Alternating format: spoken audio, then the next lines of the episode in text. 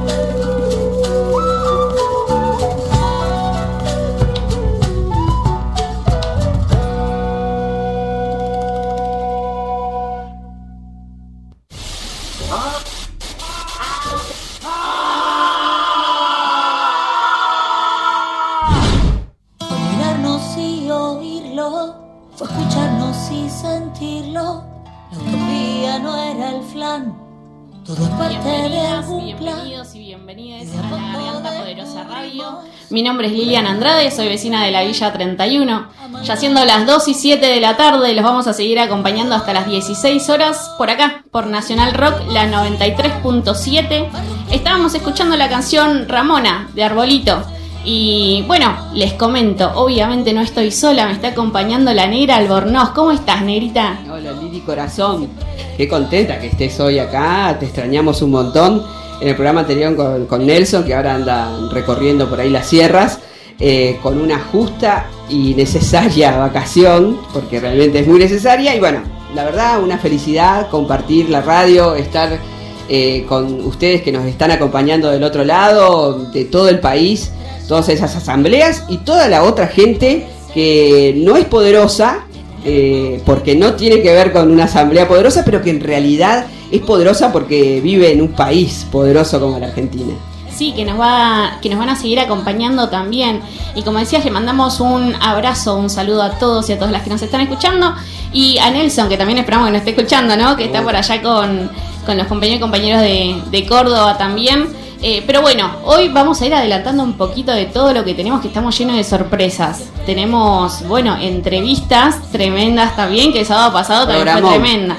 Hoy la rompemos de nuevo, negra. Hoy estamos con todo. Eh, y también tenemos, bueno, diferentes secciones. Tenemos un hashtag también que vamos a estar eh, comunicándonos a través de, de él, que es la Garganta Poderosa Radio. Hashtag La Garganta Poderosa Radio en las redes sociales, en Twitter, en Instagram, en Facebook. Eh, con una consigna, Negra, ¿nos querés contar un poquito? Uy, la consigna me olvidé realmente cómo era, pero tenía que ver. eh, no Tiene la- que ver con un eje, con el eje que nos va a atravesar hoy durante todo el programa. Exactamente, un eje que tiene que ver sobre todo con lo que hablamos en el editorial, eh, esto que, que pusimos en común, que tiene que ver con el trabajo invisibilizado, ¿no? El trabajo invisibilizado de las mujeres y sobre todo el trabajo invisibilizado de las, de las mujeres que, que tienen un trabajo comunitario, ¿no? Porque sabemos que eh, dentro de la encuesta de hogares, una encuesta permanente, que es una encuesta que se hace a través del teléfono, te llaman en diferentes puntos del país y te preguntan cómo, has- cómo usás el tiempo. Le preguntan, ¿no? ¿Cómo, cómo se usa el tiempo en, cada una de las familias? De ahí sale eh, el trabajo invisibilizado, que es el 16%, digamos, del Producto Bruto Interno de este país, sostenido por el trabajo de cuidado de las mujeres y las disidencias. Pero particularmente de ese segmento, de ese sector, no está bien discriminado el trabajo comunitario.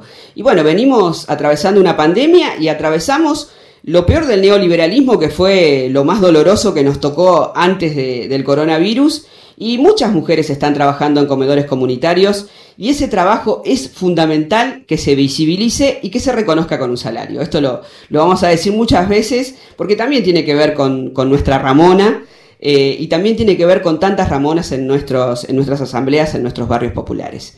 Entonces el hashtag tiene que ver eh, con, eh, la consigna, perdón, tiene que ver entonces con cuándo te sentiste... eh, No reconocido, No reconocida, no reconocida también. Eh, ¿En qué momento? ¿Cuándo? Si nos querés contar, podés usar el hashtag La Garganta Poderosa Radio. Si no, también nos podés dejar un mensajito, un audio eh, al WhatsApp 11 39 39 88 88. Les vamos a estar leyendo eh, y los vamos a estar acompañando hasta las 4 de la tarde. Bueno, Así sí. Contamos, seguimos contando, bueno, que vamos a tener entrevistas, que hay una entrevista muy potente, que nosotros la decimos en la nota de tapa. Eh, quédense enganchaditos en la radio, sabemos que es un día de mucho calor en toda la Argentina, particularmente aquí en Buenos Aires, pero tenemos, después le vamos a ir pasando, o ustedes nos pueden pasar a través del WhatsApp, a ver cuál es la temperatura eh, en Santiago del Estero, en Salta, en Jujuy. Eh, hagamos federal entonces el programa y participen desde el WhatsApp. Los vamos a estar acompañando. Seguimos. 9, La hicimos nuestra. 3, Verano Nacional Rock. 937. Nacional Rock. Verano en la radio. Estamos en Twitter. Arroba Nacional Rock 937. Verano CUI. Hace un nivel en 8, 6, 4 o 3 semanas. Cursos grupales por videoconferencia con profesores en vivo. Inglés, portugués, francés, italiano, alemán, chino, japonés, ruso y más. Abierta la inscripción. También talleres especiales para perfeccionar el idioma. Consulta por promociones y precios especiales. Certificados y diplomas UBA. Teléfono 53 53 3000 o www.cui.edu.ar. Estamos en Instagram. Nacional Rock 937. Todos latimos igual. La Garganta Poderosa. Hasta las 16. Nos unimos En Nacional Rock. en un grito.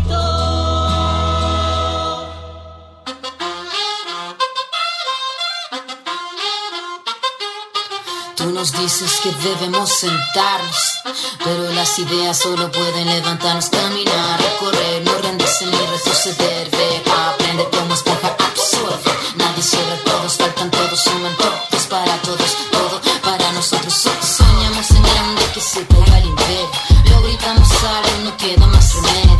Esto no es utopía, es alegre rebeldía baile de los que sobran de la danza de mi mía. Levantarnos para llevar ni África ni América Latina se suba. Un barro con casco con lápiz a patear el fiasco, provocar un social terremoto en este chat.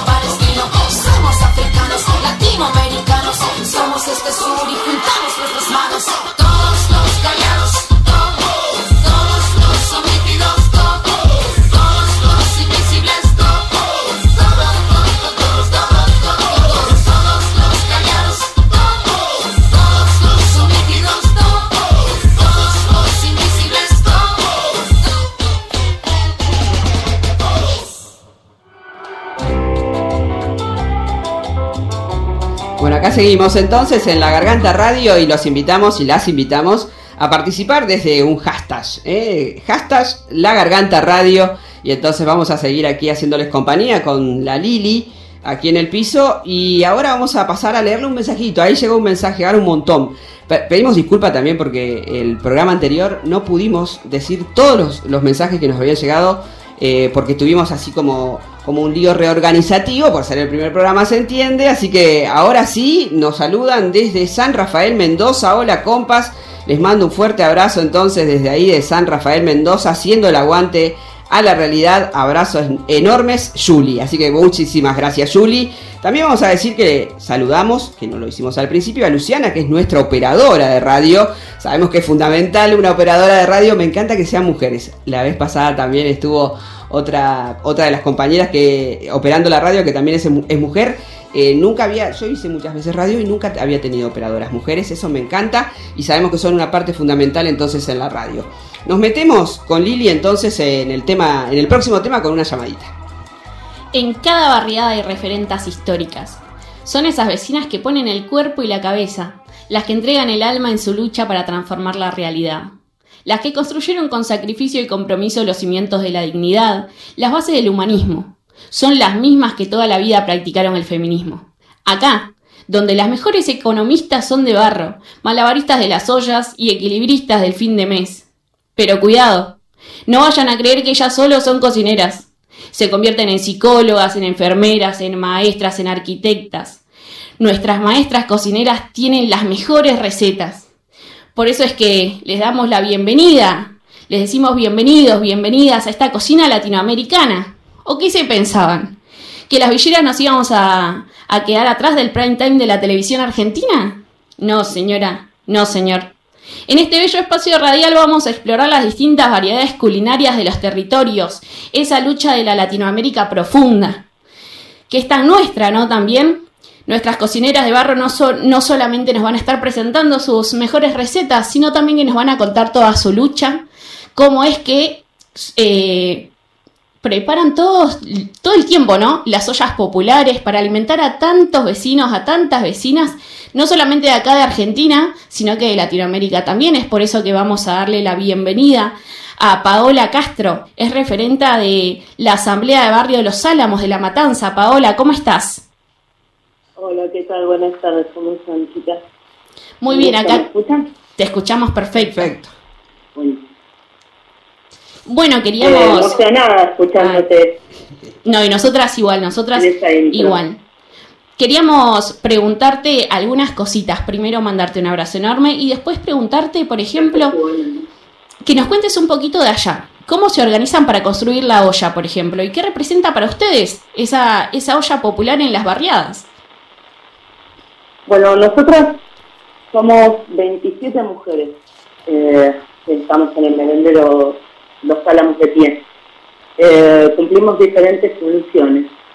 Eh, nos dividimos en cinco días, dos días se entrega un menú y los otros tres días se entrega la merienda con diferentes panificaciones, eh, medialunas, pan dulce, eh, bizcochuelos, lo que sea, todo elaborado casero. Eh, lo que es el menú diario lo construimos a partir de lo que tenemos, lo que tengamos en el depósito y lo que tengamos en el, en, el. Eso depende y se sostiene a través de las innumerables recaudaciones y donaciones que han hecho en toda la Argentina eh, la, la gente de nuestro país para, para colaborar con nuestras barriadas. Eh, y después también, esto desde la poderosa, desde la organización, y por el otro lado, eh, UNICEF también nos viene acompañando, entonces pudimos, empezó en el inicio de la pandemia, que eso hizo que fuera mucho más leve eh, la situación que, que tuvimos que atravesar todos en el país, y eh, pudiendo incorporar, por ejemplo, frutas, que no teníamos mucho, y verduras variadas, que tampoco podíamos meter muchas en nuestra, en nuestra olla. Bueno, hoy se garantizan a través de eso, a través de la ayuda de, de todos, de todas las personas de nuestra Argentina. Y también... Y, y las compañeras nos vamos, perdón. Sí, sí, no, te quería preguntar. Sí, vos contabas esto de, la, de las verduras, de las frutas. Ustedes tienen una huerta comunitaria ahí también, ¿no? Sí, nosotros iniciamos también con la pandemia. Eh, eh, claro, en realidad el tema de huertas, el barrio tiene historia de huertas. Eh, es un barrio que tenemos tierra, pero con esta urgencia que empezaba a aparecer a través de la pandemia, quisimos garantizar los frescos, las verduras, las frutas. El año pasado habíamos como piloto logrado tener sandías, siete sandías y siete melones. Este año estamos viendo cuánto vamos a tener y bueno, y poder eh, eh, tener nuestro propio tomate, y, y lechuga y acelga, sin pesticidas también, ¿no? Es decir, nada, autogestionar nuestra, nuestra alimentación, ¿no? Y también poder decidir qué calidad de alimento metemos en nuestra olla, para cada una de las familias y los integrantes que vienen a nuestro merendero. Eh, dentro de lo que vos me, pre me preguntabas, eh, las 27 compañeras nos dividimos en diferentes funciones. Cuando entregamos la comida, nosotros estamos, aparte de entregar la merienda y la comida, estamos relevando diferentes situaciones eh, de cada una de las personas que vienen a, a nuestro merendero. Eh, desde reconocer cuántas personas mayores componen los grupos familiares, mujeres, hombres, niños, niñas, infantes, que están en época de lactante, eh, si pueden comer sal, si eh, necesitan, si tienen diabetes, eh, bueno, diferentes relevamientos que vamos haciendo, si cuentan con agua, por ejemplo, en la pandemia fue muy importante saber qué personas podían acceder a, a lavarse las manos, a higienizarse, a tener agua para poder consumir. Agua segura. Bueno, Sí. bueno, todos esos relevamientos los hacemos a través desde el merendero. Y eso se deriva al Observatorio Villero Nacional, donde podemos darnos cuenta de, entre todas las urgencias que tenemos, cuáles son las que tenemos que priorizar para poder hacer un poco más digna de nuestra vida, ¿no? En todos Sí, los como- merenderos, no solo en el nuestro, porque lo mismo se replica en todos los merenderos y las estanteras que tenemos ahí. En, en todo el país. Che, Pau te saluda, acá está la negra también, Hola, acompañando. ¿Cómo va? ¿Todo bien, compañera? Bueno, ahí escuchándote más o menos como hizo la intro eh, la Lili, al respecto de todo lo que hacemos, ¿no? Contando tan claro eh, todas la- la- las funciones que cumplimos. Y sobre todo en esto que queda, sigue quedando invisibilizado en nuestro trabajo, por eso lo repetimos tantas veces. En esto de la huerta, te pregunto puntualmente, ¿cómo le fue con el tema de las lluvias? ¿Cómo están con eso? Porque la verdad que las inundaciones que hemos visto en estos días en diferentes puntos del país y cómo nuestras compañeras y compañeros nos cuentan de, de las inundaciones, vimos también cómo están en los Pumitas, cómo están en la Cariñosa en Rosario. ¿A ustedes cómo les fue con la huerta y, y la cantidad de lluvia que cayó? Nosotros vivimos constantemente en alerta, somos un barrio que padece inundaciones de 3 a 5 anuales. Extrañamente, eh, este año que pasó 2020 no tuvimos ninguno, gracias a Dios, con el contexto de pandemia. Eh, una de las huertas, la comunitaria, la tenemos en una loma, cerca del río, pero en una loma, que tiene Ujú. más o menos entre 3 y 4 metros. No llega el agua si llega a subir. Bien, bien Pero la pensado. de la huerta del merendero sí, Ajá, está en el espacio del merendero claro. está a nivel. Entonces, si viniera, eh, nos lleva a todos. Eh, entonces, tuvimos que pensar cómo hacer eh, nuestros alimentos aéreos.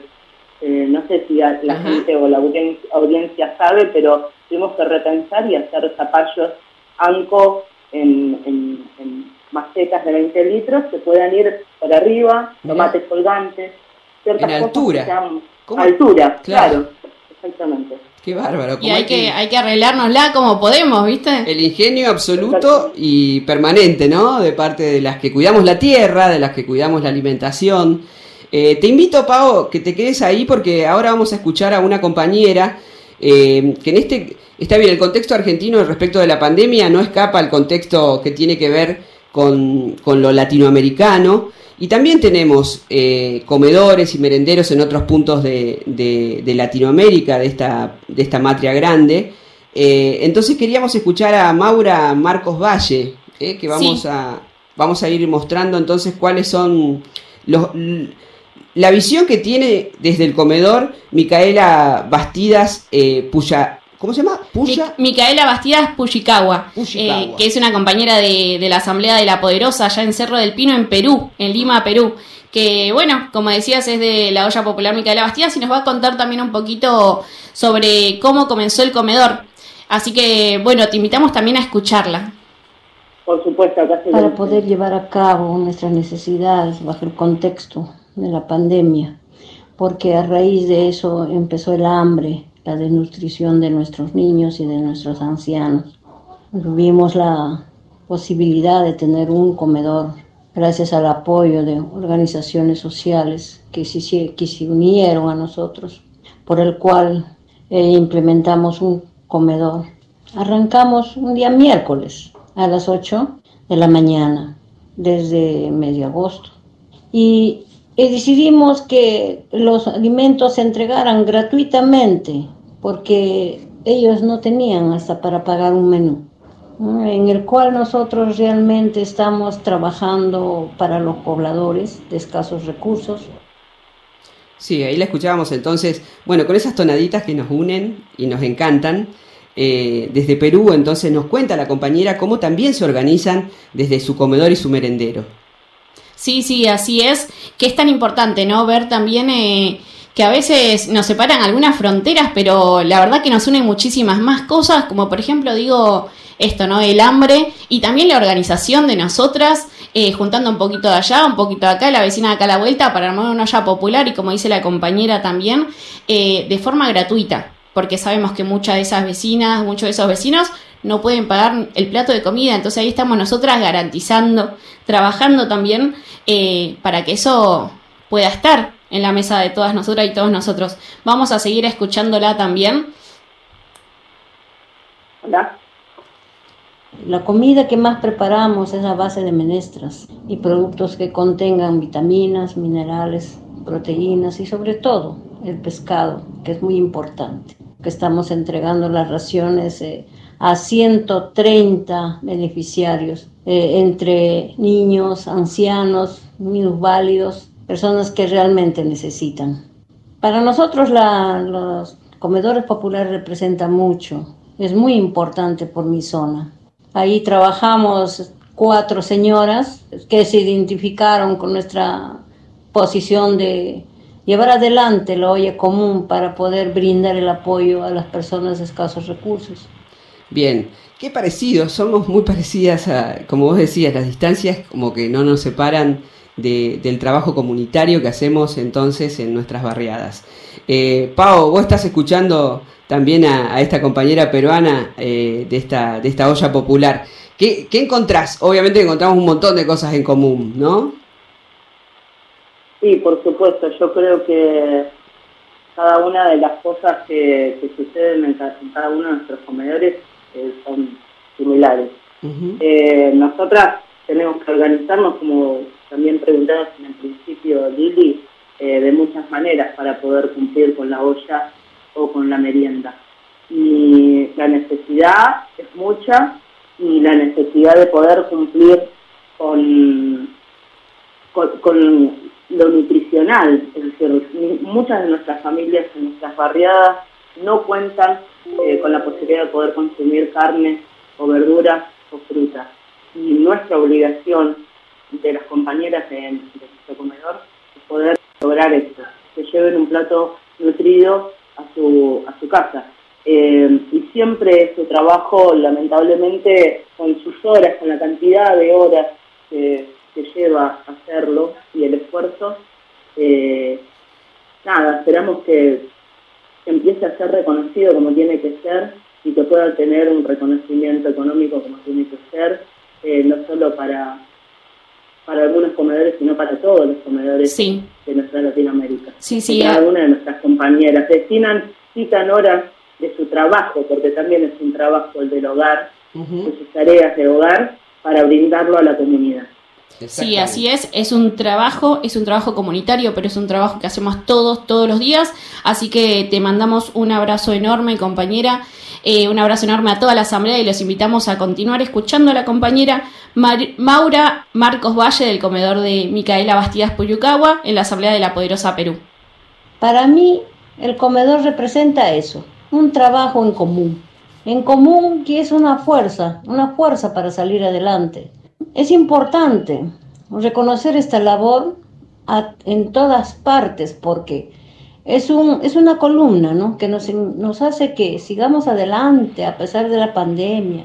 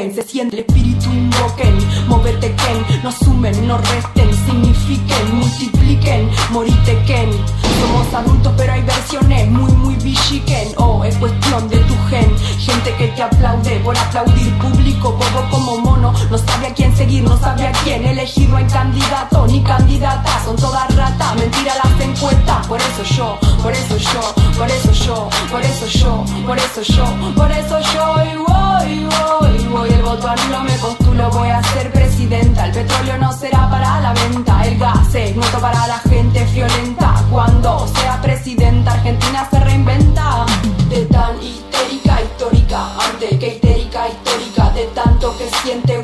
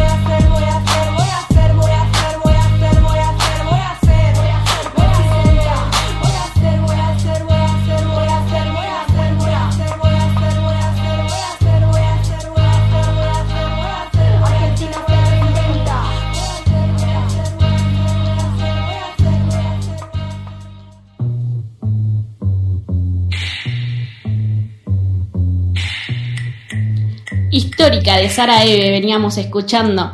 Y ahora siendo las 2 y 35 continuamos con La Garganta Poderosa Radio acá en la 93.7 Negrita y tenés novedades. ¿Ya acá? Novedades bonitas, bonitas Sí. novedades eh, porque estamos en comunicación con una genia.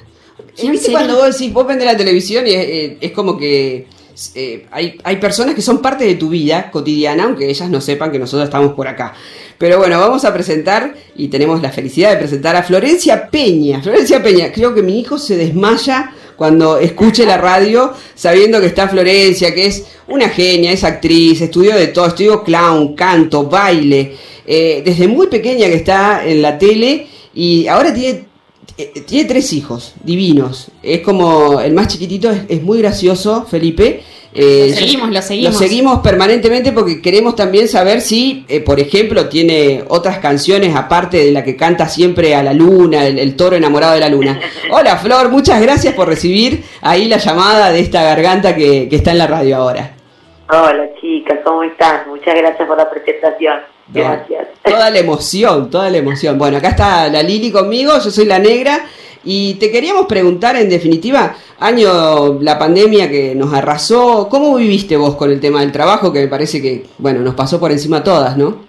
Sí, bueno, la verdad es que, a ver, lo primero que uno piensa es de manera colectiva, digo, nos le pasó al mundo esto. Creo que mm, la pandemia, no, digo, a- a- yo lo que siento es que nos vino como a poner un freno y nos obligó a ver dónde estábamos cada uno de, de los que habitamos este planeta. eh, con, con qué tra- con qué veníamos y hacia dónde íbamos. Y bueno, algunos tuvimos la, la posibilidad, la suerte, quizás por, por una cuestión de que, de que lo tengo como ejercicio en la vida de reinventarnos, ¿no? Y de utilizar este tiempo que a priori parecía un tiempo muerto, un tiempo que, que se suspendía como, como en el aire entre la realidad de uno cotidiana y las necesidades y los proyectos que traíamos, ¿no? Para el año este que, que se fue, todo quedó como incierto y bueno, y ahí yo creo que también es- ese poder de resiliencia, ese poder de, de adaptarse a los cambios se puso, se puso muy en práctica. Y yo creo que los y las que lo tenían más ejercitado pudieron zafar más rápido y pudieron encontrar caminos nuevos, nuevas posibilidades. Y después hubo mucha gente que quedó como, como en pausa, como, como en modo quejoso, ¿no? No digo que no sea terrible, porque la verdad que las historias que va a haber dejado esta pandemia van a ser muy disímiles, pero pero también sentí como que hubo gente que se quedó en, en, en esa cuestión de, de, de que la culpa siempre está afuera, ¿viste? Sí, sí. Entonces siento que Creo que nos, nos reinventamos, como vos decís, y vos te reinventaste ahora, empezaste con un programa en la tele, con- en Telefe, con Flor de Equipo. ¿Cómo va eso? En eso de reinventarnos y, y salir al toro, ¿no? Totalmente, sí, yo lo que empecé a hacer cosas nuevas, empecé a hacer cosas que no había hecho antes y que tenía ganas de hacer. Me armé una plataforma digital para vender cosas que me gustan, y, y, este, que se llama de Flor, y me lancé la conducción de manera más rotunda, porque si bien lo había hecho en el pasado, como que sentí que, que ahora era el momento. Eh, y bueno, sí, me reinventé, chicas, qué sé yo. Yo la verdad es que siempre fui una una luchadora en el sentido de que trabajo desde que tengo siete años, siempre fui una mujer muy independiente y sentí que nuevamente se ponía como eh, en juego mi, mi posibilidad de, de- de hacer cosas distintas y de no quedarme eh, a ver cómo, cómo iba a solucionarse y fui, fui en busca de lo que quería. Así que para mí, más allá de haber perdido a mi padre en la pandemia, fue un año, el año que pasó fue un año muy interesante, muy interesante para mí. Y en el que en el que me, descu- me redescubrí y descubrí cosas nuevas para hacer también. Sí, y en esto que vos decías también de, de ponerle fuerza, de ponerle garra y de luchar, ¿no? Esto que decías que, que hiciste durante todo este tiempo también. Eh, por ejemplo, en la lucha feminista, digo, fue un año de cierre también movidito. Eh, y el arranque del 2021 ni te cuento, ya que se promulgó la ley de interrupción voluntaria del embarazo hace nada, casi hace pocos días. Eh, queríamos Sí. saber qué te, qué te generó la aprobación de esta ley, cómo lo viviste. No, bueno, fue fue fue eh, un triunfo colectivo enorme.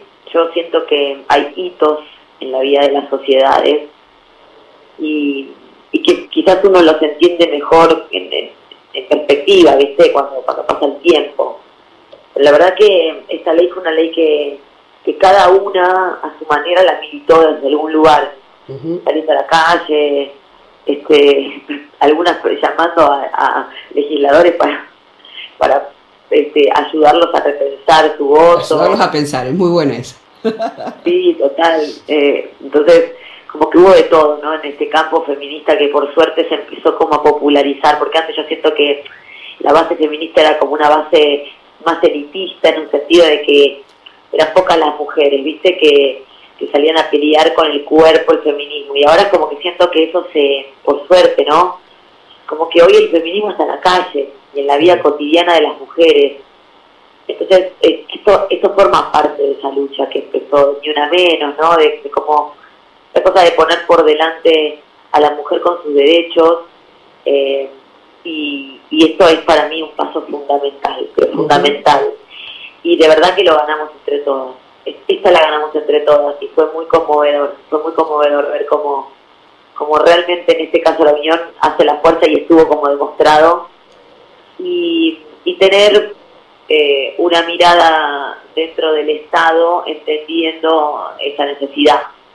Eh, no importan los nombres propios, pero digo, cuando Sí, sí. existe alguien que tiene una mirada de para, para, esto hay que hacerlo, estoy o no de acuerdo, esto hay que hacerlo, esto es un deber, era un deber que tenía la democracia con las mujeres y me dio mucha emoción, la verdad que mucha, mucha emoción y, y bueno, como, como todo, ¿no? Como todos los derechos que se ganan, siempre hay gente que está apoyándolos y gente que está detrás intentando que no sucedan, pero la historia siempre nos da la razón porque esos derechos, cuando son tan grandes como estos, persisten y quienes, y quienes antes estaban en contra terminan como diluyéndose porque se dan cuenta que no los afecta.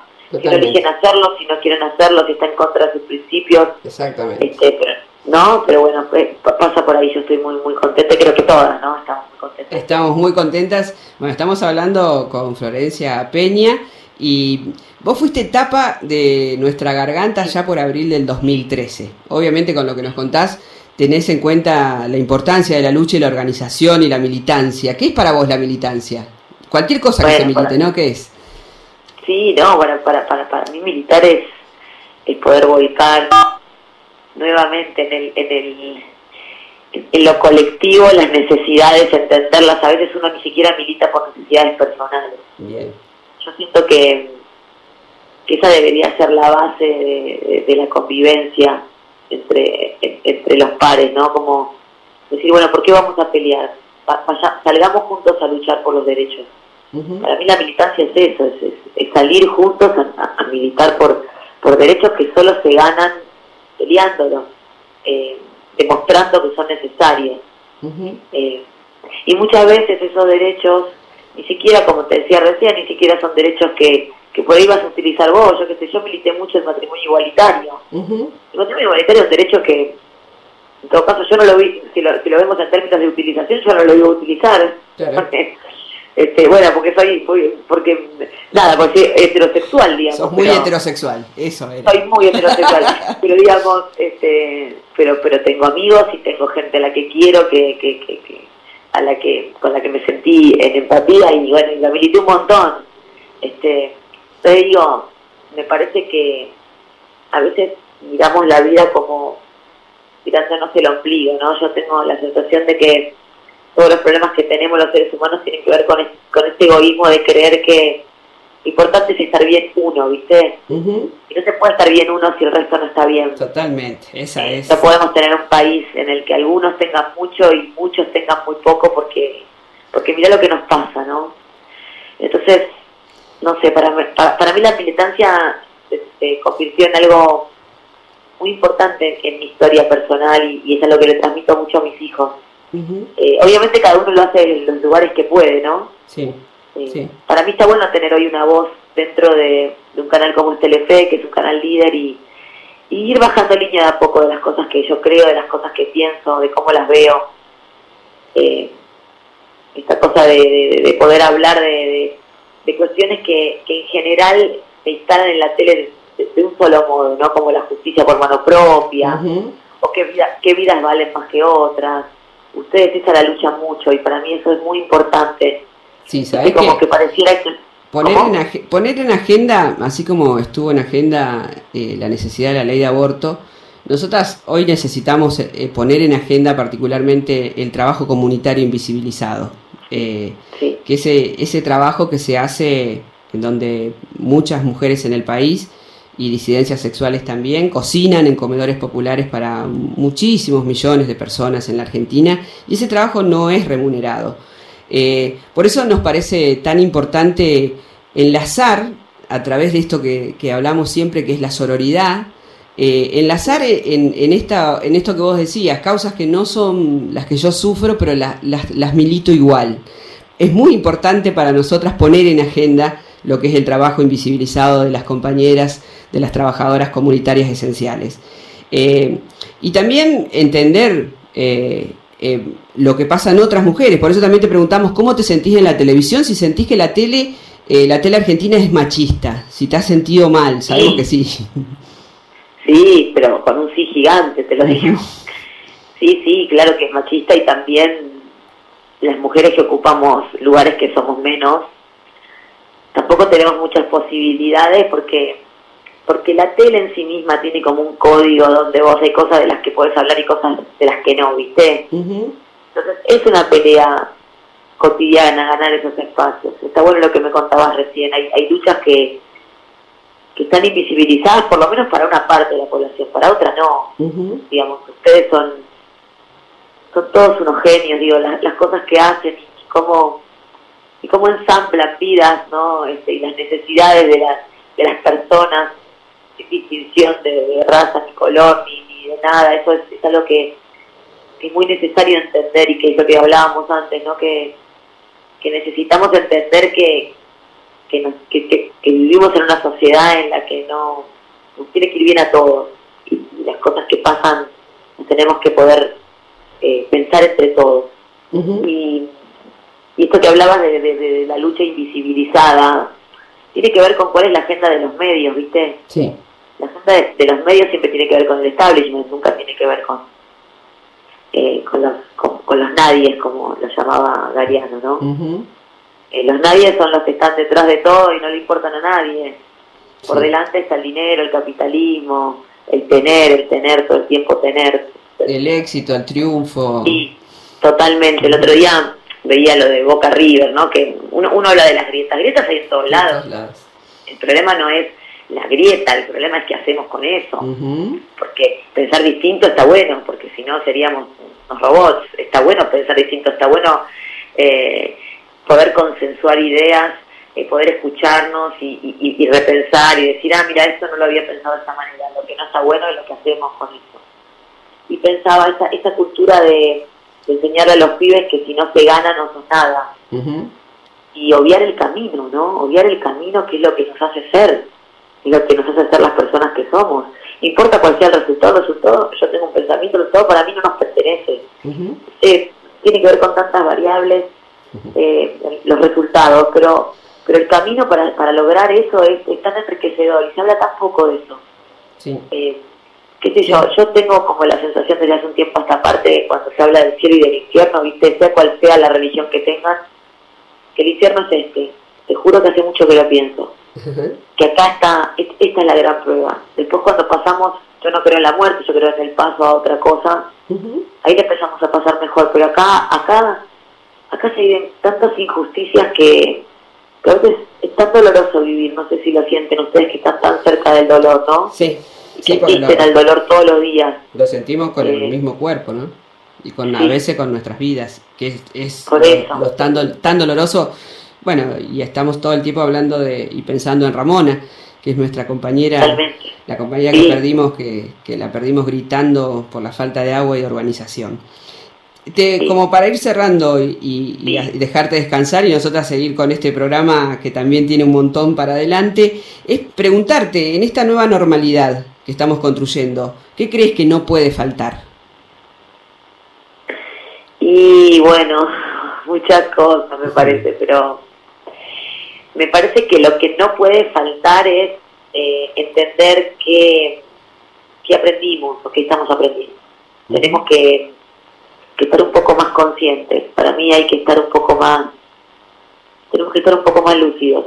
Y tenemos que ver qué, qué nos vino a contar esta pandemia. No podemos dejar que esta pandemia haya pasado, pero en algún momento va, va a pasar, eh, sin que nos deje algo que nos modifique. Yo creo que tenemos que tener la mirada puesta ahí. ¿Qué nos vino a contar? En ¿Qué cosas podemos dejar atrás? ¿Qué cosas podemos eh, tomar como positivas y nuevas? Eh, ¿Y cuál es el aprendizaje? Y después, no sé, iremos construyendo, supongo, nuevas realidades. Porque Ojalá. ¿quién lo hubiera pensado, no? Que esta generación iba a atravesar una pandemia que, que va a figurar en los libros. Porque olvídate que cuando ya no estemos en este mundo, esta pandemia va a haber figurado en los libros. Sí.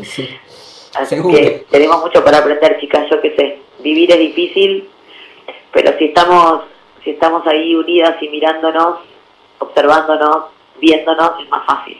Así es. Más que nada unidas también. Te agradecemos muchísimo, Flor, por haber estado acá con nosotras, eh, con todas nosotras, que somos, bueno, la negra y yo, pero también atrás nuestro nos acompañan muchísimas más. Eh, te esperamos en nuestros barrios cuando vos quieras para poder conocer, digo, el laburo de Sí, todas las de compañeras. una. Lo vamos a hacer. Sí, de, de los comedores, de las postas populares, de las postas de salud, de los merenderos, de las casas de la mujer y las disidencias. Hay tantos lugares que, que nos gustaría que vengas a, a conocer, así que te esperamos en, el que vos quieras. Muchísimas gracias, Dale, te agradecemos, te lo mandamos prometo. un beso y un abrazo enorme, Flor. Gracias, Flor. chicas. Abrazo. Gracias por lo que hacen. Gracias, gracias. Muchas gracias a vos.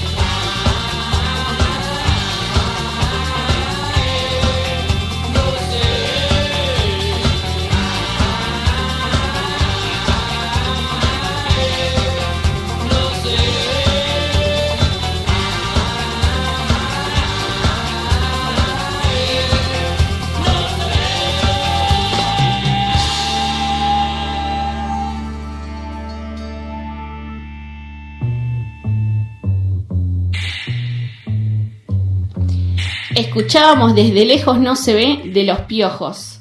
Bueno, ahora tenemos mensajitos, esos que el otro día contaba la negra el sábado pasado, que en medio que no llegamos, ¿no? Pero hoy... No salían, no salían, hoy sí van a salir. Hoy estamos más organizadas todavía, mucho más. Así que vamos a escuchar algunos audios que nos estuvieron llegando, todos ustedes.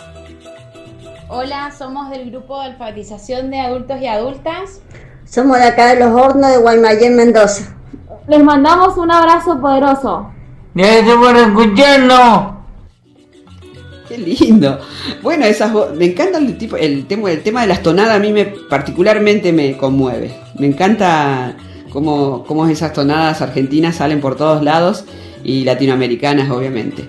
Eh, también tenemos eh, en texto, también tenemos otros mensajitos. Bueno, acá Nelson, somos Nelson, Julito, imagínate la banda.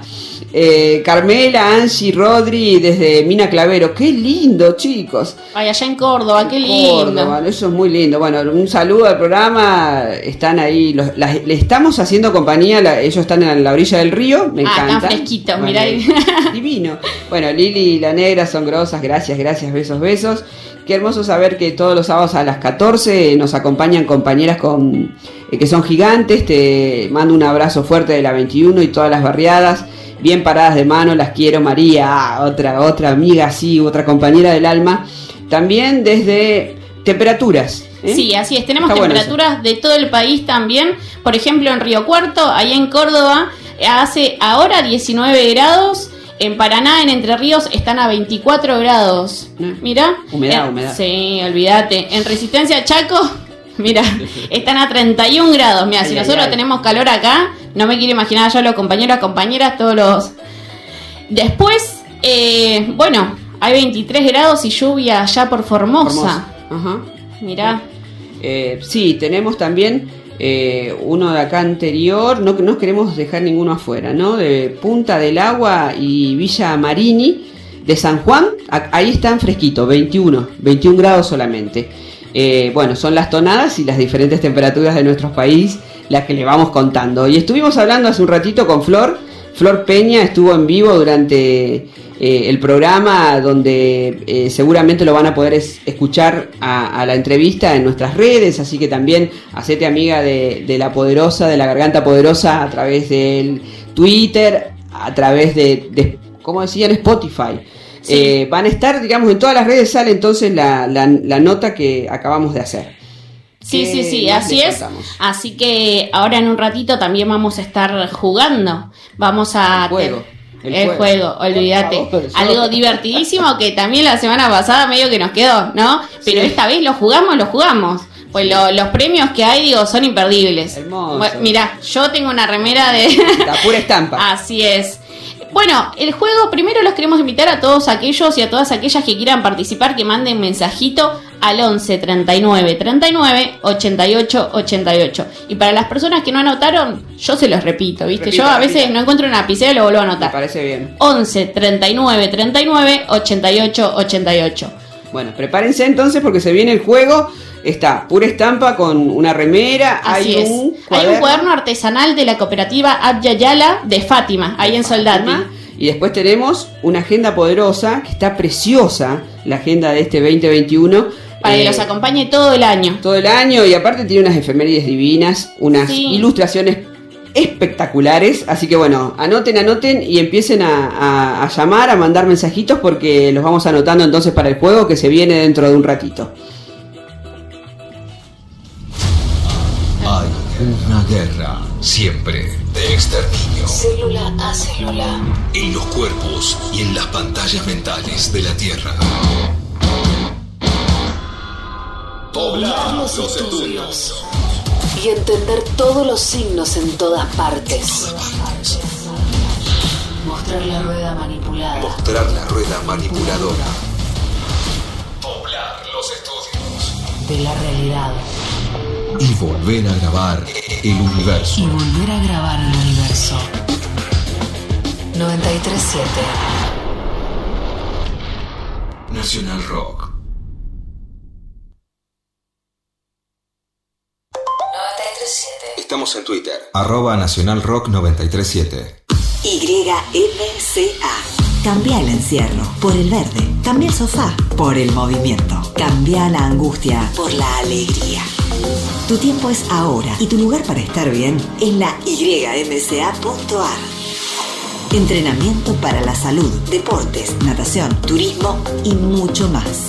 En Argentina y 120 países del mundo. Asociate ahora con bonificaciones y descuentos.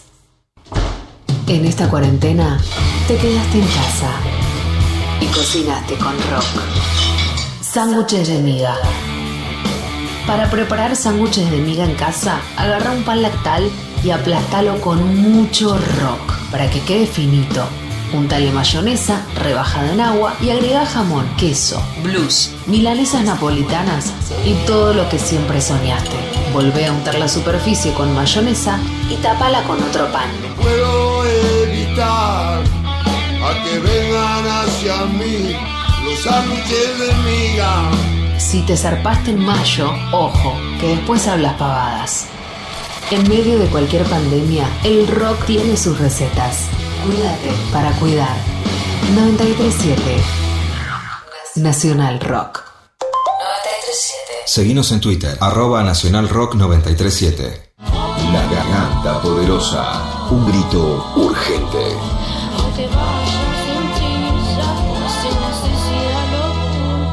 Una lucha constante.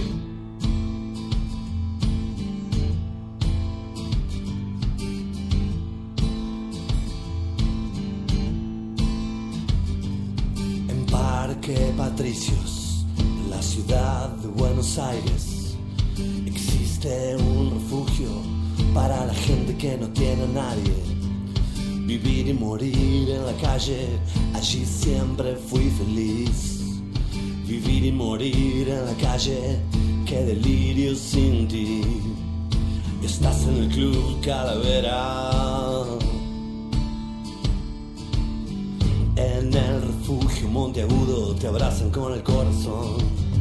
Fui a cantar una noche con el piano y un cartel escrito con dolor decía que la calle no es un buen lugar para vivir, mucho menos para morir. Transmítelo, transmítelo. La belleza.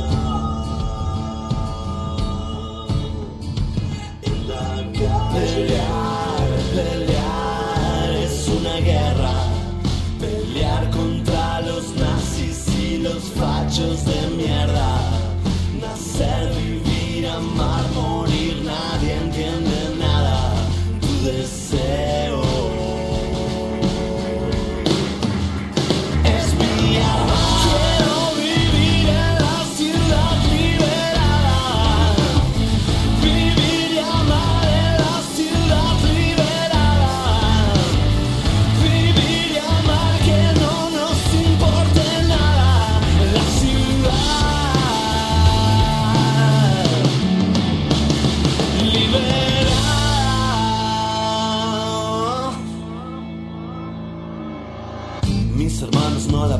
Están buscando un lugar, una casa en donde poder vivir, vivir real, de verdad.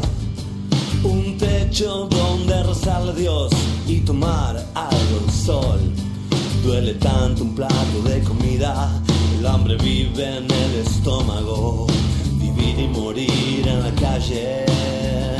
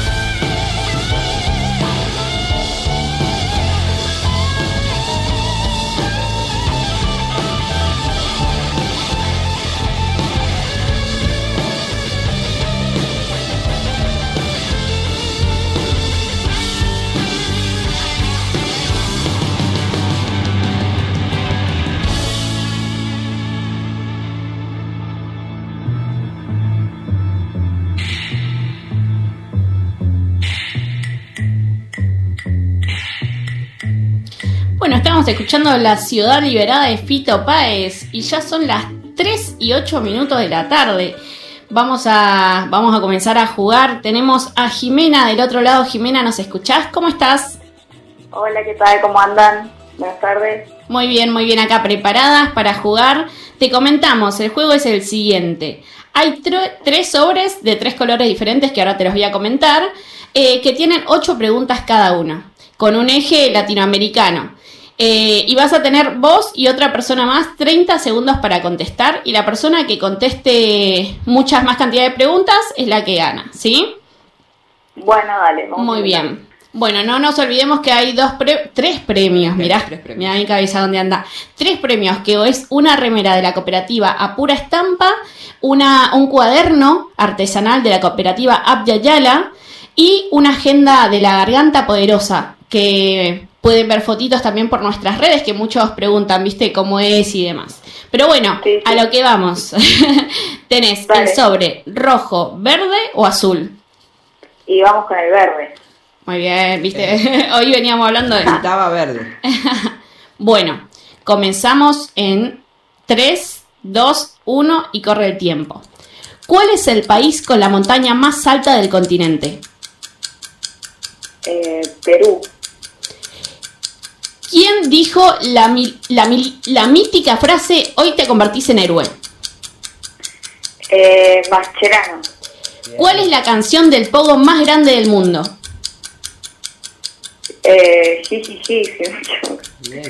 ¿Cuál es el oficio del expresidente brasilero Lula da Silva? Mm, Paso. Al- ¿Qué pasó? ¿Cuánto llegó entonces? ¿Contestó dos bien? ¿Dos bien? Dos. Sí, sí, sí, sí, sí, contestó dos bien. Bueno, Bueno, ahora. Ahí nos están llamando, nos están llamando el otro jugador o jugadora, así que ahora vamos a hacerle las preguntas y nos vamos a estar comunicando con el ganador o la ganadora. Bueno, Te ¿quién- agradecemos un montón, Jimena. Y espera ahí, Ah, Jimé, que ya le vamos a decir quién, quién gana, ¿eh? Bueno, ¿quién, Espera, línea. quién- quién habla ahí? Ahora vamos a, Ahora nos van, eh, nos estamos comunicando porque Ah, estamos ahí. nos acabamos de perder la llamada. ah, no, no, no, se cayó. Viste que siempre hay problemas Siempre técnicos. problemas técnicos. 30 grados es la temperatura en la ciudad de Buenos Aires, ¿eh? Como para tirarte así la temperatura que el calorcito que hace afuera con la humedad está levantando y volvemos a repetir entonces el WhatsApp es el 11 39 39 88 88 para que te comuniques con la Garganta Radio también es nuestro hashtag y también eh, podés escucharnos a través de las redes de Radio Nacional Rock.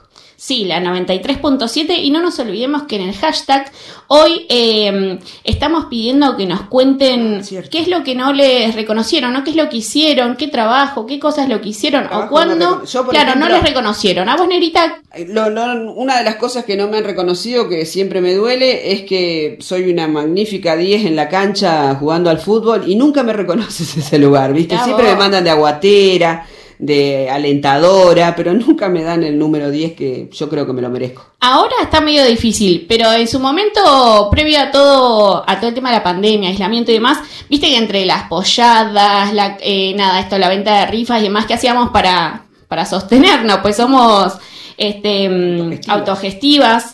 Eh, también eh, realizábamos eh, torneos de fútbol muchas veces, ¿viste? Y hacíamos nuestro propio, desde la Casa de la Mujer y la Disidencia, hacíamos nuestro propio equipo. Entonces, Negrita, mira, te, Bueno, te avísame. invito que cuando armemos otro torneo, vengas a nuestro equipo, pero de 10, ¿eh? De 10 te queremos tener. avísame, por favor, porque yo quiero participar de 10. Bueno, ahí tenemos la otra llamadita, entonces, la otra participante es Ayelén. Hola, Ayelén, ¿cómo estás? Buenas tardes. Hola chicas, ¿De dónde estás hablando? ¿De dónde nos hablas? de- las escucho desde La Rioja. ¡Ay, qué lindo! Esa tonada, de La Rioja. Ah. Bueno, eh, ¿lista para jugar? ¿Entendiste más o menos cómo es el juego? Van a hacer varias preguntas, vas a elegir un sobre, el verde ya lo sacamos, nos queda el rojo y el azul, la mayor cantidad de preguntas eh, que respondas, eh, la que más responde se lleva el, el premio. Y, y si pierden también se llevan premio, porque acá nadie pierde, es lo que tratamos de hacer. A ver, De una. elija, Dale. ¿rojo o azul? rojo. ¿Rojo? Rojo, sí. Rojo, qué linda. Bueno, a ver, vamos con, con la, la primera. ¿Qué pasa? ¿Qué, No, ¿Por no, qué me hace? yo le digo a la negra, vamos con el conteo, vamos, Ah, tres. cierto, Ay, dos, hace- Y porque vamos a, a poner el tiempo para todas iguales, ¿viste? yo te hago el conteo, yo te hago el conteo. Tres, dos, uno. Dale. Ah. ¿En qué país de Latinoamérica se encuentra la ciudad capital más, al- más alta, o sea, a mayor altura del mundo? Eh, Así es. a ver, eh... ¡Ay, me mataron! La ciudad más, capital más alta del mundo. La siguiente, la siguiente. Latinoamericana. Sí, pasemos. Pasamos. Pregunta, ¿cuál fue la dictadura que más duró en Latinoamérica? Pasamos. Pasamos, pasamos, si no. ¿Quién fue el futbolista ¿Cómo? argentino? A ver. Hola, La ¿se dicta... cortó? Ay, se cortó, no. La dictadura... Ay, ay, ay, ay, no me. Ay, se cortó. Pero, porque Ay, anda mal la sea, señal. no me digan que es el tiempo. ¡Ay, sí! La señal es una Alcancé a porquería. escuchar, sí, alcancé a escuchar la dictadura, pero no, no, la, no la pregunta entera. Ah, ¿cuál fue la dictadura que más duró en Latinoamérica? Era Pero la acá pregunta. igualmente nadie pierde. No perdemos, no perdemos. Nadie no, se pierde. no se pongan mal. Bueno, te agradecemos No, no, no. primero un montón. nerviosa sí. es el tiempo. Ah, El ruidito ese que corre. Así claro, es. saber que tenés, te queda poquito tiempo para responder. Bueno, te agradecemos un montón por participar, nos encanta que nos hayas llamado desde, desde allá. Sí, sí, sí, te agradecemos un montón por participar y nos vamos a estar comunicando porque acá nadie pierde, ¿sí? De Así una, te que quiero decir que desde acá, se- si bien ahora se me cortó en la llamada, te escuchas re bien desde, desde la compu. Así que, nada, estamos atentos todos los sábados. Buenísimo. Un abrazo enorme ahí para La Rioja. Gracias por participar. Besote. Besos. ¿Vamos? sí, continuamos, continuamos, así que seguimos acá en La Garganta Poderosa Radio.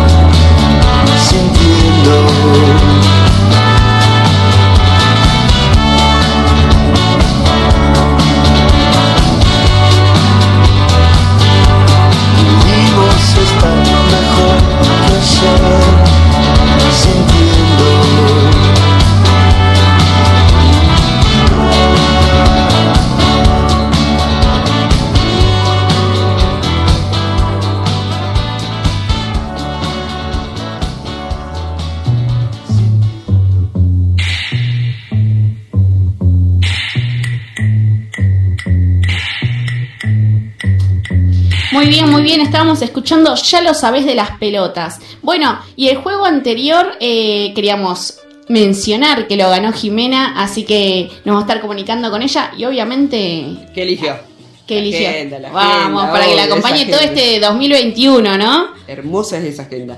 Así que es. bueno, Jimena se va a llevar la agenda. Nosotros le vamos con- le, le contamos unas algunas noticias que no están seleccionadas al azar, sino que eh, obviamente les queremos llevar noticias de algunos lugares que no van a salir en ningún lado. Entonces, bueno, nosotras desde acá, desde la radio, se las contamos en Bahía Blanca, por ejemplo. 32 barrios de Bahía Blanca se unieron para reclamar por el derecho al agua potable. En la ciudad hay cortes frecuentes y bajas de presión constante. La situación afecta particularmente a los barrios populares Puertas del, Puerta del Sur, donde la mitad del barrio está conectado a la red formal de agua, y a Tierras Argentinas, donde los vecinos hicieron sus propias conexiones con mangueras. En el vagón de Tierras Argentinas, espacio donde se hace la olla, han llegado a estar hasta 5 días sin agua. Se necesitan respuestas urgentes de APSA, Aguas Bonaerenses Sociedad Anónima. Bueno, en Santa Fe, lo que le contábamos hoy al respecto de las inundaciones que compartíamos con, con nuestra compañera de La Matanza, hay tres barrios del Gran Rosario, que es La Cava, Caminito Muerto y La Cariñosa. Las ambulancias no pueden entrar en situaciones de emergencia. Un, eh, un ejemplo es el caso de Nadia, que sufrió convulsiones y la ambulancia se negó a ir a buscarla. Otro vecino, Fabián, diabético, asiste dos veces por semana al hospital. En plena pandemia dejaron de garantizarle la movilidad por falta de presupuesto y tuvo que empezar a pagar un remis que le sale más de mil pesos. Por si eso fuera poco, el gobierno provincial tiene ambulancias en desuso, rotas, en galpones de, la ciudad de Rosario. Reclamamos la urbanización de los barrios para garantizar el acceso de las ambulancias. En Chile eh, comenzó, esto también no lo queríamos dejar de nombrar, de mencionar, porque comenzó el debate en comisiones del Congreso. En el Congreso del proyecto para legalizar la interrupción del embarazo hay una ley que establece tres causales para eh, autorizar abortos, pero lejos eh, está de ser una política de Estado y un derecho de pleno ejercicio. Se estima que hay más de 100.000 abortos clandestinos por año, eh, menos de 19 millones de habitantes tiene entonces este país vecino. El año pasado se rechazó el proyecto de ley para establecer la educación sexual integral. Bueno, estas son las noticias que nosotras le queremos ir compartiendo y vamos a compartir todos los sábados que nos parecen sumamente importantes para, para que se vea también esa parte de la Argentina y de, de Sí, países para, hermanos. Para que se escuche desde esa patria baja, ¿no? Desde la base, eh, no solo de Argentina, sino de toda Latinoamérica. Y vamos a continuar con algunos mensajitos. Tengo uno en particular para vos, Negra. Dice, quiero escuchar un partido relatada por la Negra. Saludos desde Avellaneda de Mariano. Qué grande, Mariano. Pero yo, si relato uno, de Colón. Yo quiero relatar uno, pero que sea de Colón. Yo soy de Colón, soy de la ciudad de Santa Fe, vivo ahí en Chalet. Eh, he escuchado mucho acá en Buenos Aires, porque obviamente tenemos una hinchada gloriosa, un temita de los Palmeras. No sé, AEA, es como un himno nuestro. Eh, y realmente es impresionante cómo también me sorprende escu- escucharlo acá en Buenos Aires. Yo, viste, como venimos allá del, del interior y vos escuchás a ella y es como que el corazón eh, me, me palpita Te más llama, fuerte, llama, me ¿eh? llama, me llama. Así que bueno, si relato uno, Mariano, va a ser seguramente un partido Colombia. Así es, bueno, Negrita, bueno, quienes nos están escuchando también, les contamos que seguimos en la Garganta Poderosa Radio, acá en la 93.7 Nacional Rock. No se olviden que, bueno, todas las notas, todos los segmentos que tuvimos, también estuvo Flor Peña, van a estar en la semana en las redes de la Garganta Poderosa y también en Spotify y en las redes de Nacional Rock. Ahí los van a poder escuchar nuevamente y por supuesto vamos a seguirlos y seguirlas acompañando acá hasta las 4 de la tarde como todos los sábados. Exacto. Con vacaciones. O sin vacaciones. Una bicicleta. ¿En dónde está el barbijo? Alguien pide carbón. Alegría. Y ramitas para el fuego. Una cama. Amor. Un aire. Un viento. La despedida. La pelota. Un cerezo. Es verano. Calor. Colapso eléctrico. El viento que te hace sentir. Mientras tanto, 937 Nacional Rock. Verano.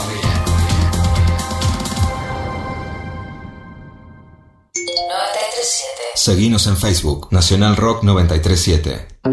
Cansada de Zoom. Más zumbiada no podés estar. Zumbiados no podemos estar. ¿Qué hacer? Volver a la escucha. Voces que piensan, voces que hablan. Y música de por acá. 937 Nacional Rock. Verano Nacional Rock. 93 Selección de lo mejor. La Garganta Poderosa. Hasta las 16 en Nacional Rock.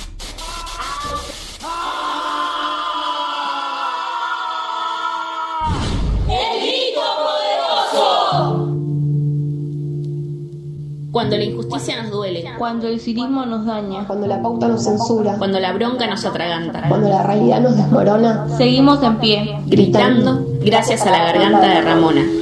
Yo creo que no tenía mucho tiempo como para soñar porque todos los días un sueño diferente. Ramona Medina, garganta eterna de la Villa 31. Pero siempre tuve bien claro desde un principio como que mm, siempre me negué al fracaso. Yo dentro de todo siempre fui feliz, siempre tuve la autoestima por arriba.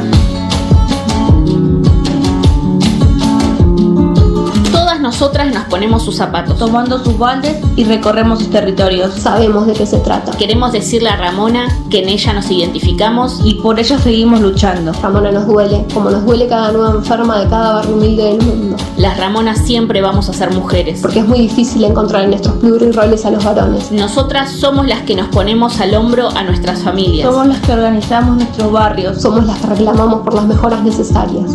Yo siempre me sentí muy feminista. Por mí no necesito que nadie me llame feminista. Yo me siento una persona muy feminista de no prescindir de un hombre para ser yo, para laburar, para salir adelante, porque creo que tengo suficiente valor para hacerlo. el fin de los lamentos sembrados en la tierra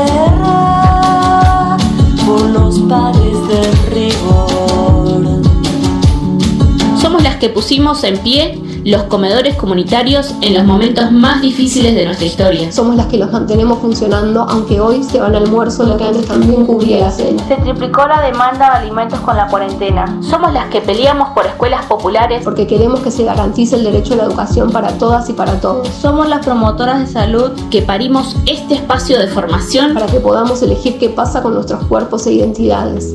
Y esta sociedad, políticamente hablando, hace eso como que pretenden que uno sea más débil de lo que ya es. Yo no estoy pidiendo más de lo que corresponde.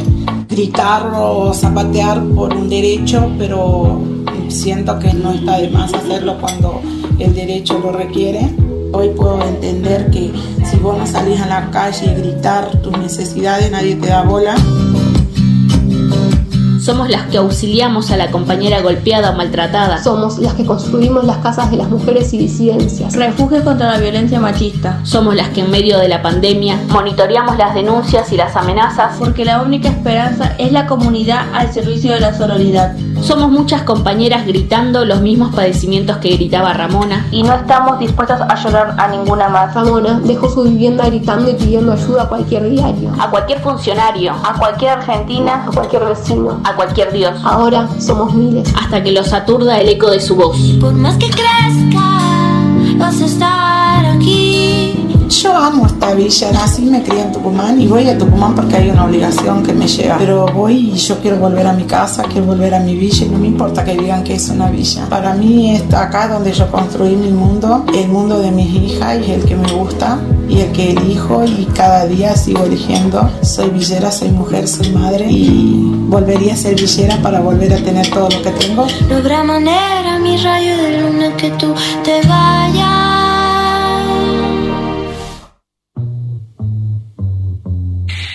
Micropoderoso de nuestra querida Ramona Medina, vecina de la Villa 24.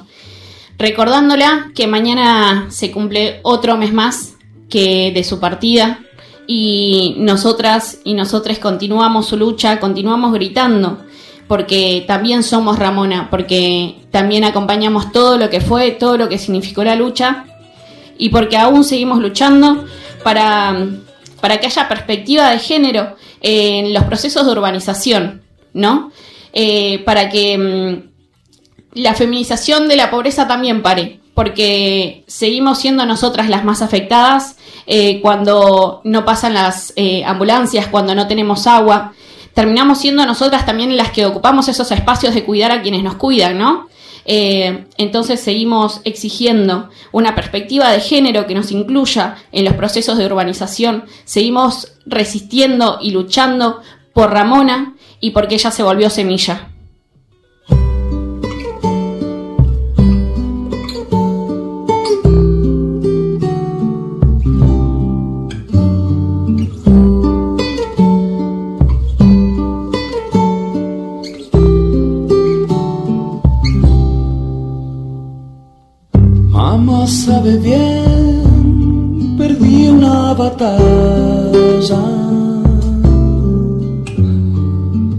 Quiero regresar solo a besarla.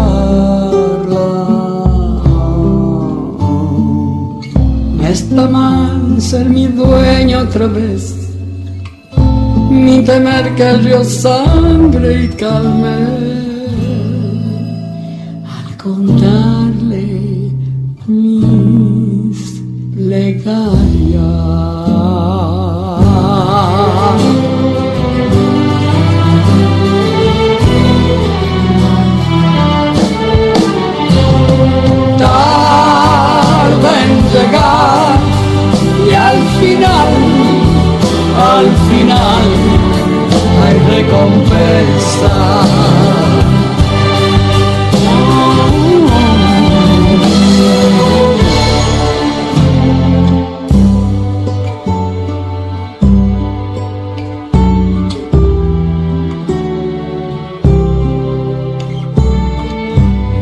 Sabe bien, pequeña princesa. Cuando regresé, todo quemaba. No está mal sumergirme otra vez, ni temer que el río sangre calme. Se bucear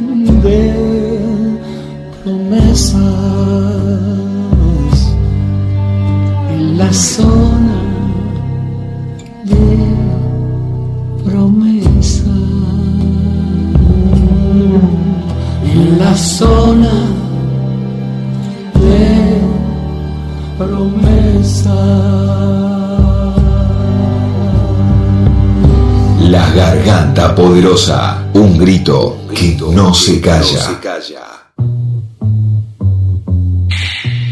Y ahí estábamos escuchando a la negra Sosa, ¿no? Con Gustavo Cerati, Zona de Promesas.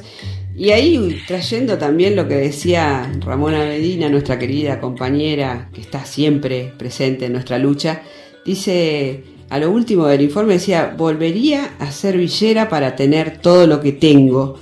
Y si juntamos eso y juntamos zonas de promesas, cuando sabemos que duele, duele mucho, cuesta un montón, pero al final eh, la lucha tiene recompensa.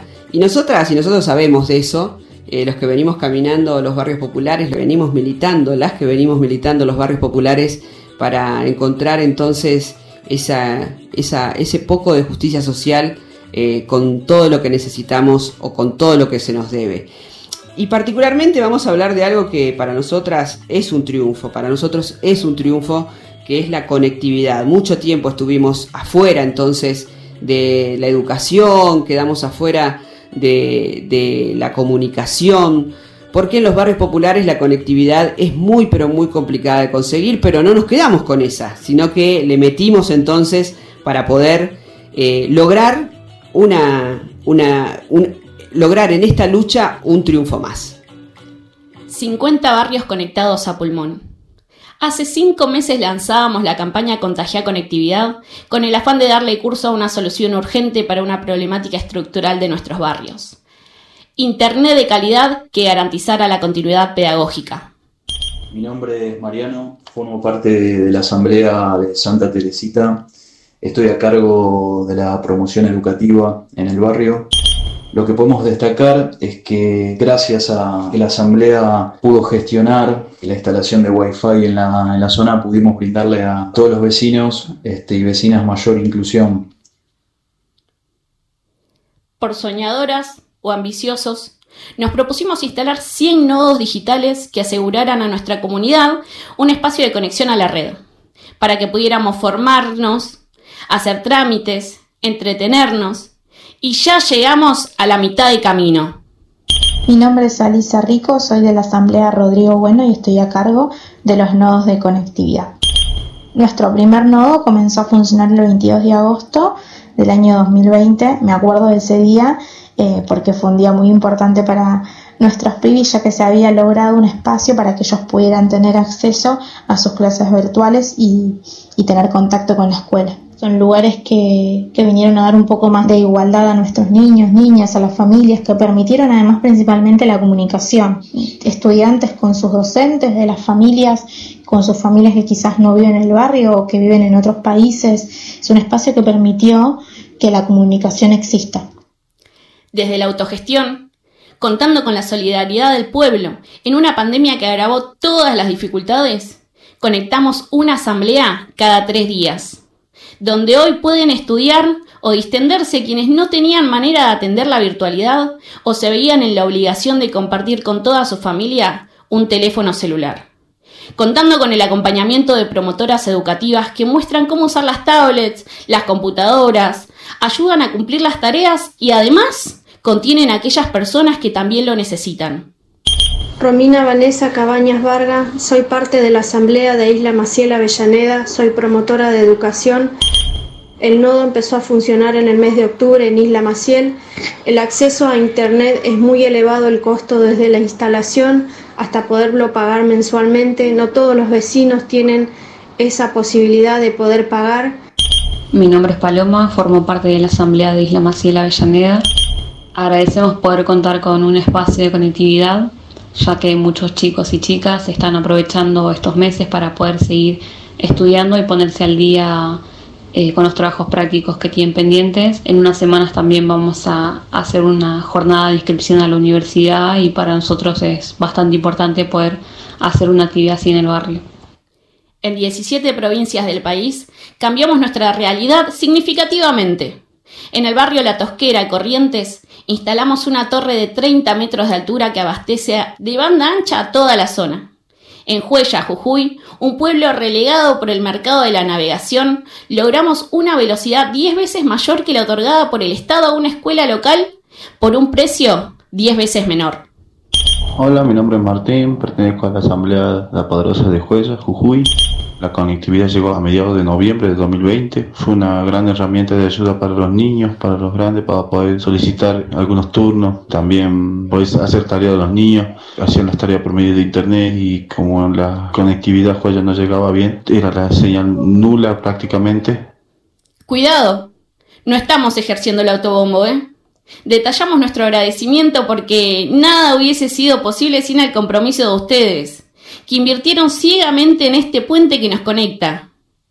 Mi nombre es Débora, formo parte de la Asamblea de la Rinconada, soy comunicadora barrial. El nodo en el barrio se instaló en septiembre del 2020. Fuera del nodo, pocos cuentan con acceso a Internet porque le cuesta pagarlo. Solo un 10% de los vecinos pagan el servicio y al estar en zona rural no se cuenta con buena señal. El nodo nos cambió la cotidianidad ya que antes de que ya existiera hubo mucho deserción por la falta de acceso a Internet. Queremos nodo y acceso en todos los barrios. No queremos que nadie quede excluido Necesitamos que sigan acompañándonos. Mientras esperamos la aprobación de nuestro proyecto presentado ante el ENACOM, que nos permitirá triplicar lo conseguido hasta el momento. Hola, mi nombre es Milagros. Formo parte de la Asamblea del Oeste de Los Álamos. Soy una de las promotoras del Nodo Educación. Los vecinos no cuentan con acceso a Internet. Por eso es que muchos de ellos se acercan al Nodo Educación, porque gracias a eso muchos de los niños que viven en el barrio pueden acceder a los materiales que necesitan para poder continuar con la educación. ¿Y ahora? Sigamos caminando. Queda mucho por andar. Mi nombre es Ariel Ortiz, pertenezco a la Asamblea de Resistencia Chaco en el barrio San José Obrero. Eh, soy comunicador de la Asamblea.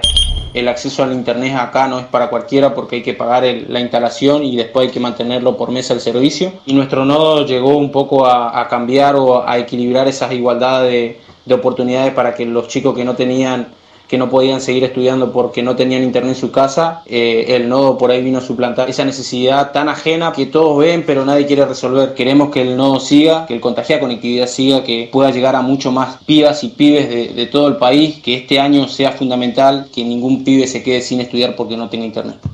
compartiendo recorrido con el mundo cooperativo, en articulación con el sector público y la academia. Cumpliremos el objetivo apostado a la organización e inflamos las redes comunitarias para abordar, cada necesidad que la desigualdad genera, hasta que haya una nueva normalidad donde nadie se quede afuera.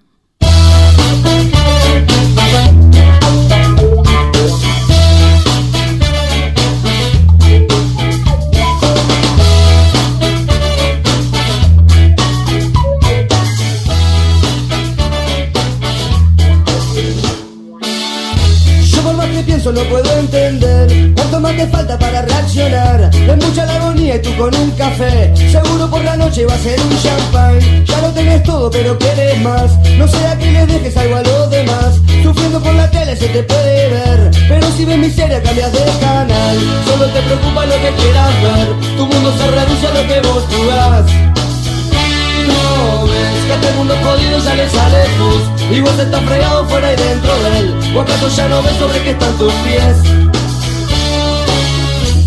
Vos te ilumina un sol artificial. Solo te motiva lo que es material. ¿Cuánto de tu vicio vas a perder hoy? Junto a tu ceguera que es muy natural. La calle te mira y se ríe de ti. Sabe que algún día te la va a cobrar. Vos seguís pensando solo en ser feliz. Siempre estando ajeno a todo lo demás. Solo te preocupa lo que quieras ver. Tu mundo se reduce a lo que vos jugás ves que a este mundo es jodido ya le sale pus. Y vos estás fregado por ahí dentro de él. ¿O acaso ya no ves sobre qué están tus pies?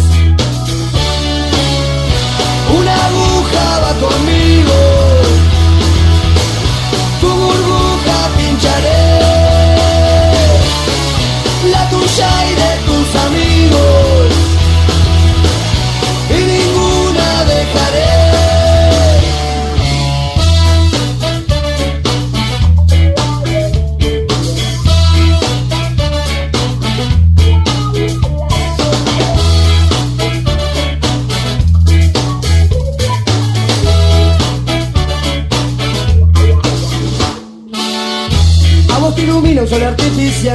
Solo te motiva lo que es material. Cuánto de tu vicio vas a perder hoy, junto tu ceguera que es muy natural. La calle te mira y se ríe de ti, sabe que algún día te la va a cobrar.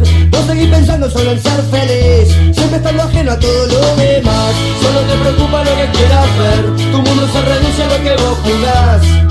Y no ves que a este mundo jodido ya le sale pus Y vos estás fregado fuera y dentro de él O acaso ya no ves sobre qué están tus pies conmigo. Tu burbuja pincharé. La tuya y de tus amigos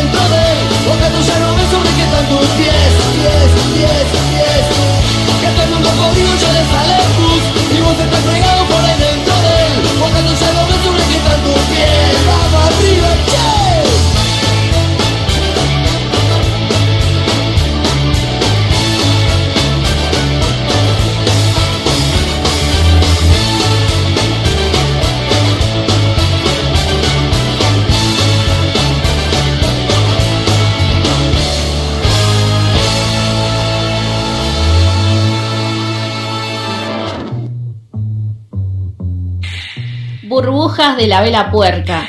Y bueno, con 32 grados en Misiones y siendo las 3.44, casi 45 de la tarde, Negrita, continuamos con el programa. Contanos qué más hay. ¿Quién está ahí? Estamos ahora comunicadas con eh, una compañera, te diría, de, de hace mucho tiempo que viene caminando también junto a nosotras y a nosotros eh, el, camino de la lucha.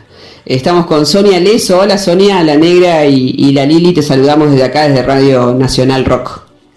¿Qué tal? ¿Cómo están? Buenas tardes, compañeras. Buenas tardes. Muy buenas tardes. Bueno, te molestamos en este sábado sobre todo porque eh, creo que fue también eh, en esta semana un tema eh, de, de mucha discusión, el tema de la educación. Vos pertenecés, sos la secretaria de la Confederación de Trabajadores de la Educación Argentina, de CETERA y de la Asociación del Magisterio de Santa Fe, de AMSAFE, y nos parecía súper importante poder charlar un ratito con vos sobre lo que contaba recién mi compañera, lo que veníamos hablando del informe, el tema de la conectividad eh, en el medio de esta pandemia, ¿no? ¿Cómo, a ver, cómo lo pensás en este escenario complicado de la educación pública nacional eh, el 2020 y, y de cara al 2021? ¿Cómo la ves? Mira, lo primero que quiero decir es que creo que nos han metido en un falso debate en el que nosotros no tenemos que entrar. Creo que es un debate instalado fundamentalmente desde el PRO, primero en capital y después nacionalizado. Creo que es un debate falso en este sentido.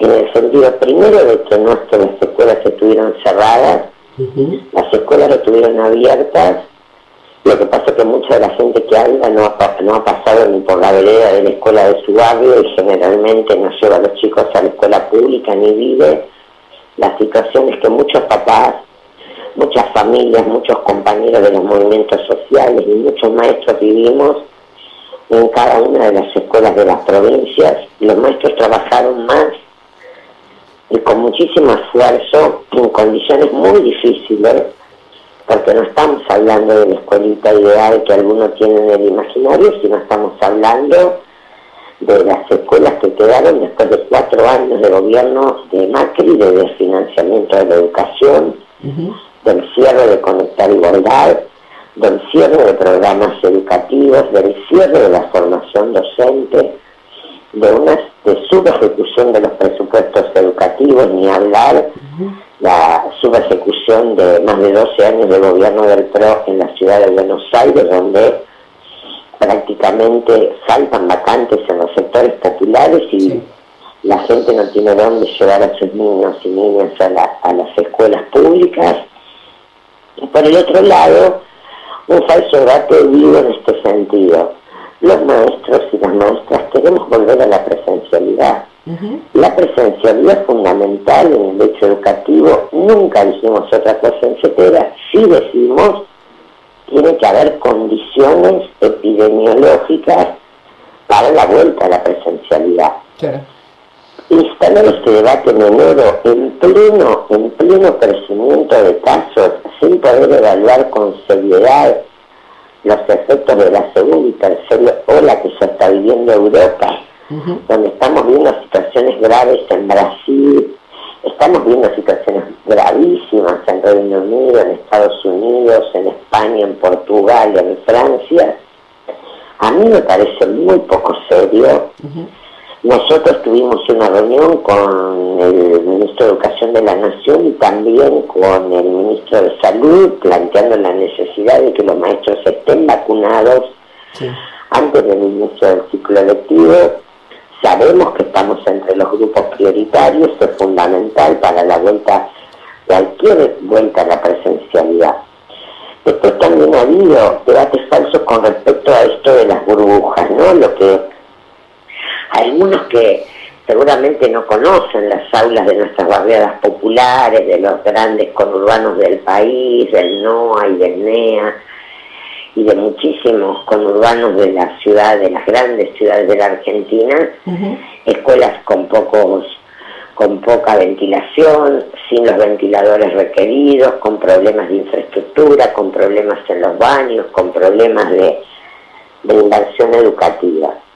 Por supuesto, una de las cuestiones que se plantea es el tema de, de lo que se llama educación eh, bimodal, algún tipo de bimodalidad que en algunos países se probó, hay que decir que en esos países que se probó, cuando la ola subió, cerraron las escuelas totalmente.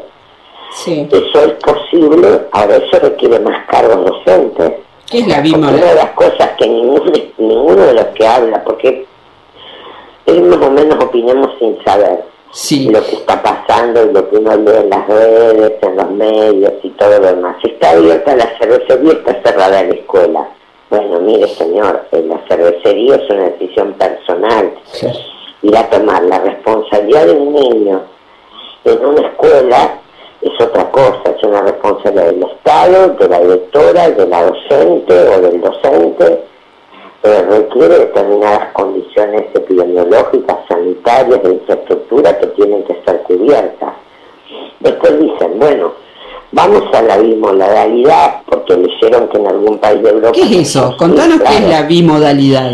La bimodalidad es alternar en los lugares donde los contagios son bajos, se crean eh, grupos pequeños donde se alterna clases presenciales con clases virtuales. Nosotros no nos parece descabellado, es un método posible. Primero, hay que garantizar computadoras Y conectividad. para los chicos que cuando no están en la claro, y conectividad para que cuando los chicos no estén en la escuela puedan hacer su tarea en su casa, primera cosa. Segundo, la bimodalidad requiere grupos pequeños y más docentes. Bueno, hay que contratar más docentes, porque si yo tengo en una escuela de una ciudad, de cualquiera de los grandes conurbanos de la Argentina, Rosario, eh, el conurbano bonaerense, la- el- eh, algunas barriadas de la capital federal, el Gran Tucumán, el Gran Córdoba, bueno, cualquiera de las que se puedan imaginar. Tengo una escuela que tiene seis primeros grados, tengo que habilitar grupos pequeños de chicos con todas las condiciones edilicias adecuadas. Los que en ese día no van a la escuela porque hacemos turnos para garantizar la, la bimodalidad, algunos le dicen también, los europeos le dicen sistema híbrido, tienen que trabajar en la casa. Bueno, ¿quién no tiene esos chicos que están en la casa? O pretenden que las maestras trabajen de las 7 de la mañana a las 10 de la noche. Entonces, para eso hace falta más cargos docentes. Se puede hacer, pero hay que contratar más docentes. Es decir, hay que. eh, recordemos que este año hubo provincias donde no les pagaron a los suplentes, por ejemplo. Sí, sí, sí. En la provincia de Santa Fe. en varias provincias donde todavía no se les pagaba a mitad de año, no se les había pagado a los suplentes. ¿eh? Sí. Recordemos que en Chubut se les adeudan dos meses de sueldo a los docentes. Recordemos que hay cinco provincias donde le pagaron una parte del aumento y no la totalidad. O sea, en este contexto estamos discutiendo. Igual creo, para ser seria, creo que hay que con, con seriedad hay que discutir los números de la pandemia, hay que ver cuándo llegan las vacunas, hay que garantizar el tema de, de, de la vacunación de los docentes y, de, y de los trabajadores que trabajan en la escuela, los no docentes que también trabajan en la escuela y también son importantes porque se recomienda en todos los protocolos el aseo de las aulas cada 90 minutos. Quiere decir que con los porteros que nosotros tenemos en la escuela no nos va a alcanzar. No, es como- Tenemos escuelas con muy pocos porteros. Como nosotras también, como trabajadoras comunitarias en las barriadas empobrecidas, también solicitamos la, la vacunación para las compañeras que están en, en la olla, en los comedores. es fundamental. sosteniendo el plan. Bueno, hay otro tema también. Nosotros sostuvimos, eh, este año se multiplicó la cantidad de niños, niñas y jóvenes que van a los comedores escolares eh, a buscar o el bolsón o la vianda o la copa de leche. ¿Quiénes atendieron eso? Los docentes y no los no docentes. Totalmente. Sí, sí, ahí nos encontramos. ¿Por qué hay maestros contagiados? Porque estuvieron sosteniendo la alimentación de los niños, las niñas y los jóvenes en la Argentina. Totalmente, ahí nos Entonces, encontramos La verdad que cuando dicen en la misma cerrada, nosotros estamos cansados de, de- de escuchar esas barbaridades y de ver compañeros que han trabajado el doble o el triple, porque además son muchos de esos compañeros trabajan en los comedores y también solidariamente trabajan en comedores barriales. También. Hemos visto cómo se sumaron cualquier cantidad de docentes a tareas barriales y comunitarias a colaborar en un momento muy difícil de la Argentina, ¿no? Sí, sí, Y la otra absolutamente. cosa que me parece como último elemento que creo que hay que pensar es esto. Se está sigui- y, y observarlo con mucho cuidado. Justamente hoy a la mañana tuvimos una reunión con, con los médicos que asesoran a CETERA. Estamos observando con mucha atención el tema de la segunda y tercera ola en Europa con Totalmente. esta nueva cepa que es altamente, es mucho más contagiosa, pero además, a diferencia de la primera, está afectando en Europa y en Reino Unido muy fuertemente a niños, niñas y jóvenes. A diferencia de la primera, que veíamos muy pocos casos de niños, niñas y jóvenes. Sí. Así que mm, me parece que para discutir hay que discutir con, Con fundamentos. conociendo la escuela, Exactamente, conociendo la organización lo que escolar, nosotros... y por el otro lado la cuestión epidemiológica que no puede dejarse de tener en cuenta. Exactamente, lo que decimos nosotras siempre, para hablar del barrio hay que conocer el barrio, para hablar de la escuela hay que conocer la escuela, absolutamente. Nosotros te agradecemos enormemente Sonia por esta comunicación, te mandamos un abrazo enorme, siempre estamos entonces al lado de los docentes, de las maestras y de los maestros porque sabemos de esa lucha que es compartida en muchos, en muchos de los espacios que, eh, Hemos donde habitamos. juntos y gracias a ustedes, a la garganta, por estar siempre en cada una de nuestras luchas. Hemos estado en sus luchas y ustedes han estado en las nuestras resistiendo Siempre los hermanadas. peores momentos, así que vamos a seguir seguramente peleando por un país mejor. Absolutamente, enormes gracias, un abrazo enorme, gracias. Un abrazo, gracias a ustedes. Bueno, hablábamos con Sonia Leso. Eh, tremendo, tremendo toda la información que nos, que nos estaba brindando también con mucha claridad. Eh, y bueno, eh, Negrita, no quería dejar sin leer un mensajito que dice. Hola, buenas tardes. Mi nombre es Oscar jun- y junto a toda mi familia los estamos escuchando y le mandamos un saludo grande desde la Villa 1114, siempre apoyando a la radio La Garganta Poderosa. Saludos a toda la asamblea de la 1114 y a todos los vecinos y vecinas. Abrazo. autodestructivo, aunque soy feliz y por tus ojos. Bueno, tarea, qué linda tarea la de hoy, qué lindo estar entonces en la radio, qué lindo compartir la magia de la radio eh, con la Lili, con cada una de ustedes que están desde diferentes puntos del país.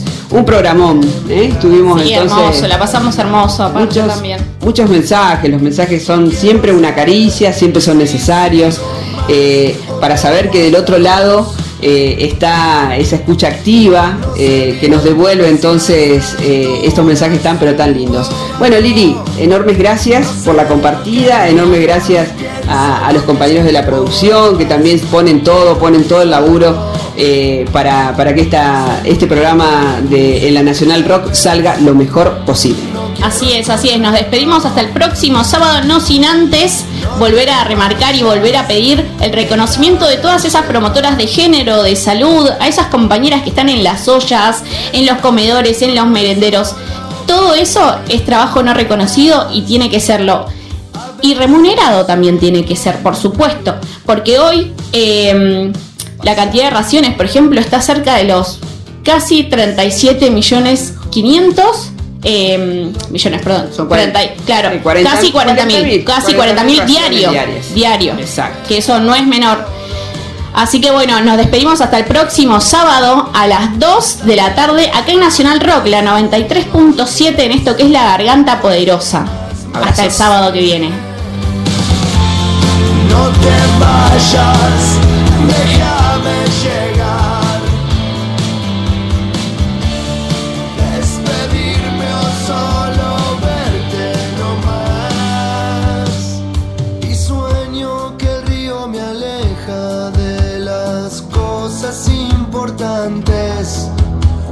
Sé que sin mirarte puedo verte en todas partes. Y hoy estoy, hoy estoy un tanto autodestructivo. Aunque sé que soy feliz. Verano Nacional Rock. Si te gustó lo que hicimos, prepárate para lo que viene. Nacional Rock 2021.